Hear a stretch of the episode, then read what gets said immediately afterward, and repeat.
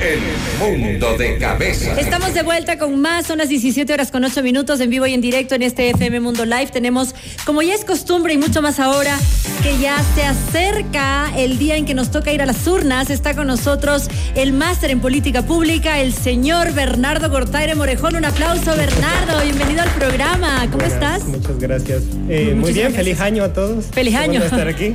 Qué bueno. Bueno, yo te sigo en Twitter, así que es como que estuviéramos conversando a diario. Perdón. Claro. Sí, así que bueno. Pero bueno, vamos a hablar acerca del panorama electoral 2023. Dios mío, ya se nos vienen elecciones, estamos a pocos días de las elecciones. Son ¿cuántos candidatos decíamos para la alcaldía de Quito? 12. 12 candidatos. ¿Cuánto, ¿Cuántos somos de población en Quito? Eh, ¿Cuánto, de, más cuánto hay territorio? Dos millones. O sea, 12 candidatos es muchísimo. Sí, sí, Eso sí, la debería- verdad es que es mucho. Mucho eso- porque tal vez no representa todo lo que somos eh, como personas o como ciudadanos, pero al mismo tiempo creo que muy pocos se sienten representados en las candidaturas que están actualmente. Eh, ¿Qué es lo que.? No, no, o sea, no, no sé ni siquiera por quién votar, no, no estamos haciendo aquí campaña política por nadie. Eh, lo que último que he escuchado de las. de la. De la los- Encuesta. el- no, no, no, no, No. encuestas. No sé si hay encuestas, no he visto encuestas. Sí, pero- Los debates, los debates. Los de- ahora vamos a hablar de las encuestas. Ajá. Los debates que eh, es- eh, hubieron en Guayaquil y en Quito, Claro. y la gente quedó un poco más confundida. ¿Verdad? No sé si más confundida, pero a la final. O más indecisa. Tal vez un poco más frustrada. Frustrada. Eh, yo creo que se evidencia mucho la, la mala preparación de la campaña política. Eh, los partidos no están respondiéndole a la gente. La gente insiste que no se siente representada, la gente insiste que hay un problema eh, con la política, que sienten que no se toman en serio. Y los partidos lamentablemente no parecen estar escuchando a la gente, que ese es el rol de un partido político. ¿ah? O sea, el objetivo de que exista una organización política reconocida por el Estado es, digamos, darle voz a los ciudadanos.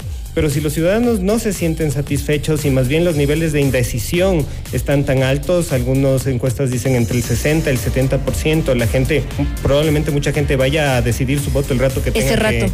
ver ahí la foto de quién le cae mejor. Ajá. Es doloroso, es doloroso, doloroso. Porque además igual va a ganar eh, la persona por la que votaste con un mínimo, porque son tantos, entonces el voto se divide entre tantos candidatos que tampoco es que gana con el con la mayoría, con la mayoría del pueblo. o con Mm. una satisfacción una de un satisfacción total. gran grupo. O sea, todo el mundo va a estar inconforme. Eh, sí, exactamente. Entonces eso, obviamente, como digo, habla muy mal de los partidos y de los movimientos políticos. Tal vez también habla mal de nosotros como ciudadanos, de que seguimos dándoles permiso de que sigan Sí, haciendo sí. las cosas de esa manera. Eh, no nos vinculamos, es lo que siempre digo aquí, ¿no? Claro. Ya parezco disco rayado. No, no, no, está Pero- bien, está, hay que repetirlo. Tenemos que estar más políticamente activos Claro. y enterarnos cómo funcionan las cosas para poder participar y hacer nuestro un criterio formado al respecto, ¿no? Precisamente, precisamente. Y sobre todo, el, el- el resultado que tenemos que sacar de todo esto es el día que vayamos a votar, sí, es el primer día de un nuevo proceso. O sea, nos toca estar observantes y nos toca dar seguimiento de lo que venga y evitar que hayan actos de corrupción y evitar que empiecen las cosas de, ah, me van a contratar porque soy el amigo, me van a contratar porque soy el primo. Eh, ahí también nosotros tenemos capacidad de, como actores políticos, frenar y que las cosas se hagan bien. Probablemente no te den el contrato porque eres primo. Eso es lo que puede, esto es lo que puede, y lo que mejor podría pasar. Pero bueno, Ojalá. ¿qué hacemos? ¿Qué ¿Qué, hacemos? qué hacemos ahora que vienen las elecciones? ¿Cómo sugieres tú que vaya la población a votar en este momento? ¿Qué? Nos quedan pocos días. ¿Cómo nos enteramos? ¿Cómo sabemos? ¿Cómo indagamos? ¿A dónde vamos? ¿A qué fuentes? ¿Qué hacemos? Bueno, juguemos un poco primero al, al- al rol del psicólogo político. Ya. No tomemos decisiones con frustración. O sea, cuando uno está enojado, ¿qué es lo primero que nos dicen? Respira, tómate un tiempo. No podemos tomar las decisiones políticas enojados, frustrados. Tenemos que tomarlas conscientes. Ahora bien, tenemos que estar también eh, conscientes, digamos, ventajosamente hay algunos medios que van levantando las propuestas de los candidatos, algunas brujas, brújulas electorales. Eh, eso nos puede acercar. Si Y algunas no brujas tenemos- también. eh, también tenemos brujas. Eh, pero eso nos puede ir acercando un poquito a los candidatos. Cuando dices, ¿qué son las brújulas electorales? Bueno, yo he visto en algunos, hay primicias, hay Plan B, eh, la Fundación Ciudadanía y Desarrollo trabajó con, con Plan B para el levantamiento de algunas preguntas que acercan al ciudadano a las propuestas principales de los candidatos a las alcaldías, principalmente Quito y Guayaquil. Entonces levantan, les hacen algunas preguntas, los candidatos responden y en función de eso el ciudadano va haciendo una pequeña encuesta, así como un match de Tinder. Y va decidiendo un poquito hacia dónde podría Ah, bien, escoger bien. un candidato. Y escuchar y escuchar eh, las entrevistas. acá tenemos decisiones 2023 con Jorge Ortiz, eh, por supuesto, donde están los diferentes candidatos eh, durante toda esta etapa electoral, ¿no? Entonces es súper importante que escuches los programas y las radios con credibilidad, que tengan, que sean objetivos y que, y que te, y, y que no lo tomes como absolutismo la entrevista, sino que escuches y hagas y formes tu propio criterio. Claro, ¿no? de lo que está pasando. O y sea, investigues. A la final, digamos, ahí hay una de las cuestiones que diferencia la política nacional de la política local, que hay esa ventaja de que es un poquito más fácil conocerle a la persona que está siendo candidato. Están haciendo también algunos conversatorios, eh, les invitan, digamos, a estos and Politics, les invitan a debates en, con cafecito, entonces... Hay opciones, hay opciones. No, no podemos decir, no, es que no tengo dónde informarme, es que no puedo. También depende de nosotros en ese sentido poder acercarnos un poco a la persona que la O sea, nos toca hacer un trabajo. control. Hay que hacer el es Que trabajo. la política es eso, la democracia es eso. O sea, ahorita hay gente que se está muriendo en Irán. Están sacrificando su vida para tener un poquito de acceso a democracia y aquí en cambio nos estamos tenemos quejando democracia y y estamos diciendo la botamos "Bueno, a la basura". esto es horrible, exacto. Claro, O y sea, eso viene desde las escuelas. Yo te digo porque eh, no sé si ya hiciste ese comentario, pero habían las em, elecciones del estudiantiles, Consejo en- estudiantil. el Consejo Estudiantil en el, en el Sauce, y mm, Narcisa dijo, eh, mañana tengo elecciones, algo así, y le dije, ¿por quién vas a votar? Y me dijo, no sé, ah, creo que por la lista 8 me dijo. Le dije, ¿por qué? Porque me caen bien. Le digo, ¿pero has escuchado la propuesta que tienen los chicos? Y me dice, no. Le digo, bueno, mañana vamos a hacer una tarea, le dije. Vamos a escuchar la propuesta para que no votemos por quien nos cae mejor, sino veamos en realidad qué es lo que tienen que ofrecernos. Y me vino con, con- con, o sea, mucho más consciente, porque esto aunque parezca, por eso yo dejé de, a- había muchísimo, Bernardo, antes, muchísima gente que me pedía a través de redes que mande un video Ya. apoyando a una lista electoral, a una, lista, a un partido del colegio. Y yo en un momento dije, no puedo mandar este apoyo porque no sé lo que están Sí, que proponiendo. Y esto tiene que ser consciente. Claro. Entonces dejé de hacerlo, ¿no? Porque la Carol no va a estar ahí, entonces era como... ¿Me entiendes? No, no, no, no puedo hacerlo. No, Entonces no es que como generar, para esas cosas hay que generar conciencia desde ahí, desde Claro. las escuelas, desde los Sí, colegios. sí, sí. O Ok, sea, aquí nos falta cultura política. O sea, eso es una cosa que como politólogo todo el tiempo digo, nos falta cultura política porque, de nuevo, pensamos con el corazón. Como buenos ecuatorianos, como buenos quiteños, estamos muy Chulla vida. comprometidos de, eh, bueno, este me cayó bien, listo, ya está firmado, votado, deme la papeleta, me voy a mi casa. No, a ver. Esa la persona va a administrar millones de dólares en presupuesto, esa persona va a tomar decisiones que luego pueden costarme la vida. Estaban hablando antes de las vías, estábamos hablando antes de las normativas de tránsito. Entonces, esas personas están vinculadas con eso. Muchas veces, digamos, yo a veces debato en redes sociales y la gente me dice, no, es que el político no importa, el político no es importante. Trato de hacer comparaciones con médicos, con otras profesiones. Dicen, no, ellos son más importantes, el No, es médico que sí están- es importante. No, no, no, no. Pero a ver, No, el político tiene las manos llenas de responsabilidades Responsabilidad. con la gente. Claro, Y a la final nuestra vida y nuestro nivel de vida depende de la política. Sí, hay que seguir trabajando, ese es un consejo que me daba mi papá. Tú trabaja quien, quien con Para quien no ser paternalistas, claro. Con quien no es, no importa si arriba está el de la izquierda, el de la derecha, el verde o el rojo. Tú sigue trabajando. claro. Ya, yo me tomo ese consejo. Pero eso no significa que me desconecto y les dejo hacer lo que les da la gana, sino hay que estar ahí y molestándoles. Y es porque dejaron de creer. Sí. ¿no? Dejamos de creer, entonces no nos importa, pero le estás dejando el país a una persona y a la final tu trabajo también depende de quienes están manejando el país. Ahora, eh, esto sobre, listo, sobre la- los alcaldes de, y concejales de la ciudad de Quito. Pero el panorama va más allá porque hay una consulta electoral, ¿no es cierto? La consulta, ¿cuántas preguntas son y a qué se refiere? La Bueno, consulta hay, popular. hay ocho preguntas que han sido aprobadas por la Corte Constitucional. Eh, en principio eh, giran en torno a cuestiones que están un poco vinculadas a la seguridad, yo no estoy muy de acuerdo con eso, eh, a cuestiones políticas, a la estructura misma, sobre todo de la Asamblea Nacional y del Consejo de Participación Ciudadana, y hay dos preguntas que también están vinculadas al tema del medio ambiente. A ver, ¿cuáles son las preguntas, Dino?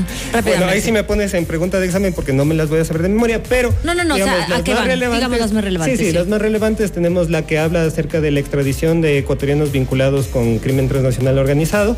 Eh, tenemos el tema de la reducción de asambleístas. ¿No, no había extradición acá para las personas que estén involucradas con el narcotráfico? No, eh, Ah, ¿no? la extradición está prohibida constitucionalmente Ah, actualmente. ah, mira. Eh, básicamente desde una lógica originalmente, ¿no? En, en el modelo del deber ser, Ajá. porque porque muchas veces hay este Autonomía, miedo. soberanía. Exacto. Ya. Hay este miedo de que venga un país y diga tal ciudadano de tu país hizo tal delito, ven, me lo llevo. Pero esto, esto es una cosa de seguridad de las cárceles, ¿no? De cómo se manejan las cárceles en los en- afuera, ¿no? Y cómo además el poder del, del narcotráfico, por ejemplo, en nuestro país vecino como en Colombia, tiene tanto poder en sus países que inmediatamente podían salir, eh, o en Colombia o en México, ¿no? Podían salir. Ahora, ahí, ahí bien mencionas dos casos ejemplares en los que lamentablemente, y esa es una cosa que hay que tomar en cuenta, eh, no funcionó. O sea, o no ha funcionado como esperaban. Eh, México y claro, Colombia México- tienen extradición y sabemos que ellos van de mal en peor. Entonces, Ajá. hay que, hay que o tener sea, conciencia extraditan al capo, pero sigue la. la- El, claro. el crimen transnacional Sí. organizado ahora funciona de las redes de economía, no funciona tanto de que quién está al mando. Ajá. Antes, digamos, cuando era Pablo Escobar ahí, era muy importante quién estaba arriba porque tal vez ya se, no. se rompía el vínculo. Ahora, si hay dinero, hay gente. O sea, entra uno y. Pero tú, y tú hablas de extradición y la gente, o sea, también tenemos que involucrarnos entonces para esta consulta popular a ver si es que te- estás de acuerdo con la extradición y no estás. Claro. Eh, porque lo uno es la confianza que tú les tienes a las cárceles del Ecuador y su seguridad, y si preferirías que estén los verdaderos delincuentes fuera, eh, o que cojan un ciudadano, no sé, informarnos un poquito más. Esta es Claro, una de las sí, preguntas. sí, sí. ¿Cuál es otra? Eh, la otra es el tema de la reducción de asambleístas. Ah, Eh, bueno, estoy de acuerdo. Listo, hay se que acabó. tener cuidado con eso. Ah, hay también, ok, hay que leer un poco más, entonces. Eh, a ver, yo doy un De punto partidos rápido. políticos, sí. Sí, sí, do- do- doy, doy puntos rápidos de por qué hay que tener cuidado.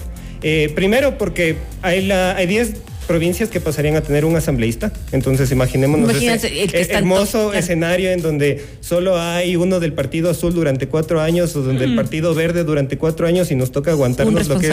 Un Claro, responsable. un responsable. Eh, adicional a eso, digamos, por ejemplo, las provincias del Oriente se quedan con una persona también. Entonces serían seis representantes Pero no para todo podría el ser, Oriente. entonces podría ser los mismos asambleístas, pero sí tantos asesores.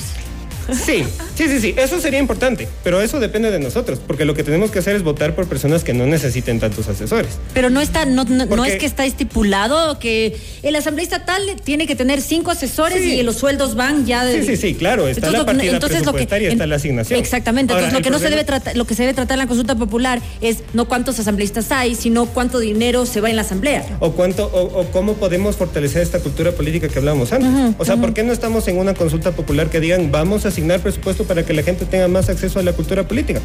Ya. No estamos hablando de las cosas serias. Ese, ese es, digamos, Exactamente, de fondo, ¿no? No es cuántos asambleístas hay, sino Exacto. cuánto se está gastando Exacto, ya. exacto. Ok, siguiente pregunta. Eh, Una más y ya. Ya, ya. La siguiente, el tema de... ah, Los partidos políticos. Los partidos políticos, sí, están pidiendo que, que básicamente... Que hayan menos. Que hayan menos, eh, a través del, del tema de las firmas, de, de que tengan algunos números de, de signatarios. claro, claro. Y que de esa manera reduzcamos... ¿Con cuántas el- firmas ya tienes un partido político? Ahí me tomaste la lección. Pero no, no, Dios, pero no, pero son ¿cuántas firmas son?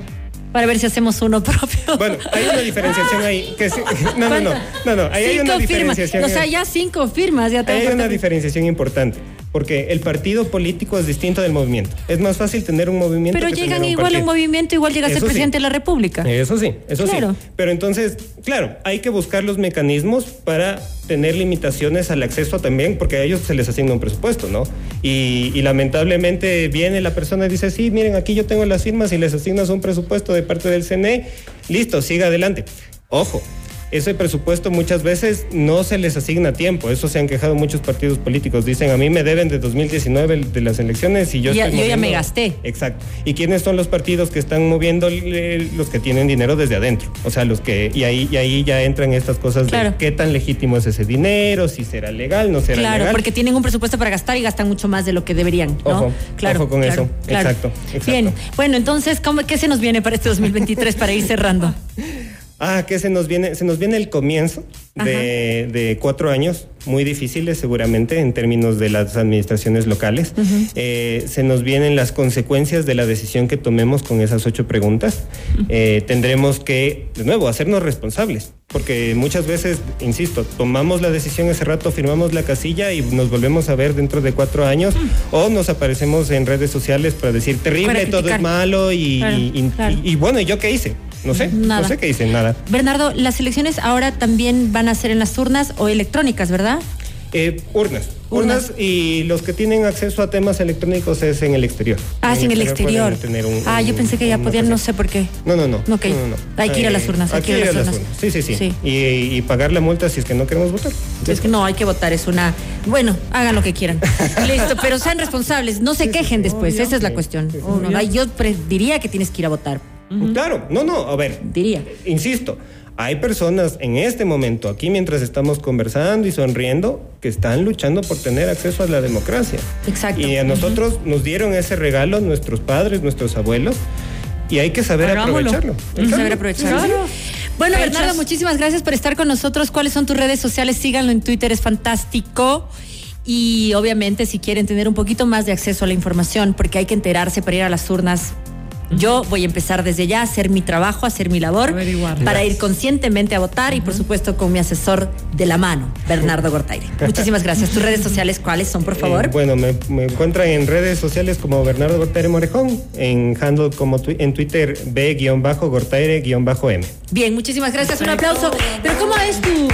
¿Cómo se, cómo se llama? ¿Cómo, ¿Cómo estás en Twitter? Ya le cambié porque estaba muy difícil y no me ¿Cómo entendía. pero cómo era? ¿Cómo era? Silence and Death. Ex Silence and Death, así era. Ya lo cambiaste. Sí, y ahora sí, sí. es B-Gortaire-M. M. ok. Ya. Y los no, no, tenías que poner los guiones porque habían. Claro, después era muy, Muy, mucho texto pegadito. Listo. Bueno, hacemos una pausa y regresamos de inmediato. Si te perdiste esta entrevista, recuerda que siempre se queda en nuestro canal de YouTube, así que la puedes volver a escuchar. Seamos partícipes, estamos ya a las puertas de unas elecciones. Luego no vayamos a criticar cuando no sabemos qué es lo que estamos haciendo, cuando tenemos ahí la información en nuestras manos. Hacemos una pausa y volvemos, no se vayan. Salud.